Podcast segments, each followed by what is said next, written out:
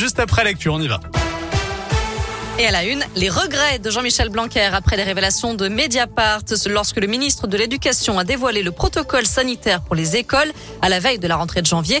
Il était en vacances à Ibiza. Il n'en a pas fallu plus pour soulever la colère des professionnels de l'éducation.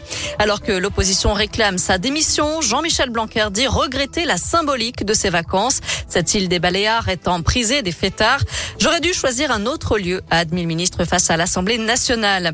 Voilà qui attise la colère des syndicats qui appelle à une nouvelle journée de mobilisation jeudi dans les écoles, collèges et lycées. De son côté, le gouvernement réaffirme son soutien à Jean-Michel Blanquer, expliquant qu'il a travaillé à distance. Fin de citation. Il s'était servi des réseaux sociaux pour accuser leur père d'inceste. Ce dernier les poursuivait pour diffamation.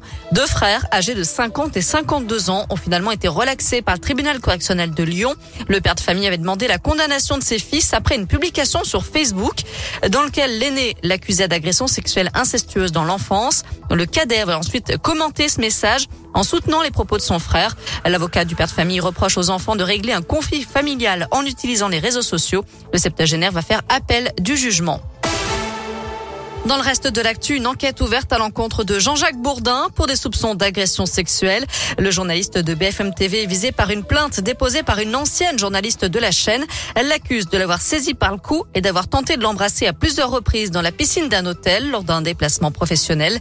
Il lui aurait ensuite envoyé des mails et des SMS insistant pendant plusieurs mois. Le suspect dément les faits. Passera, passera pas. Les sages rendront leur décision vendredi sur le projet de loi transformant le pass sanitaire en passe vaccinal. Le Conseil constitutionnel a été saisi par des députés et des sénateurs de l'opposition.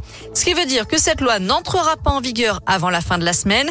Une mauvaise nouvelle pour les supporters de foot dans la région. La jauge dans les stades restera donc à 5000 supporters vendredi soir pour le derby Lyon-Saint-Etienne à l'OL Stadium de Dessine. Un mot de rugby pour terminer et cinq Lyonnais appelés en équipe de France pour préparer le tournoi Destination. Parmi la liste des 42 joueurs, les habitués, Bamba, Cretin, Couillou et Taoufi Fénois, mais aussi un petit nouveau chez les Bleus, l'ouvreur lyonnais Léo Berdeux. Je rappelle que le premier match aura lieu le 6 février prochain au Stade de France. Ce sera face à l'Italie.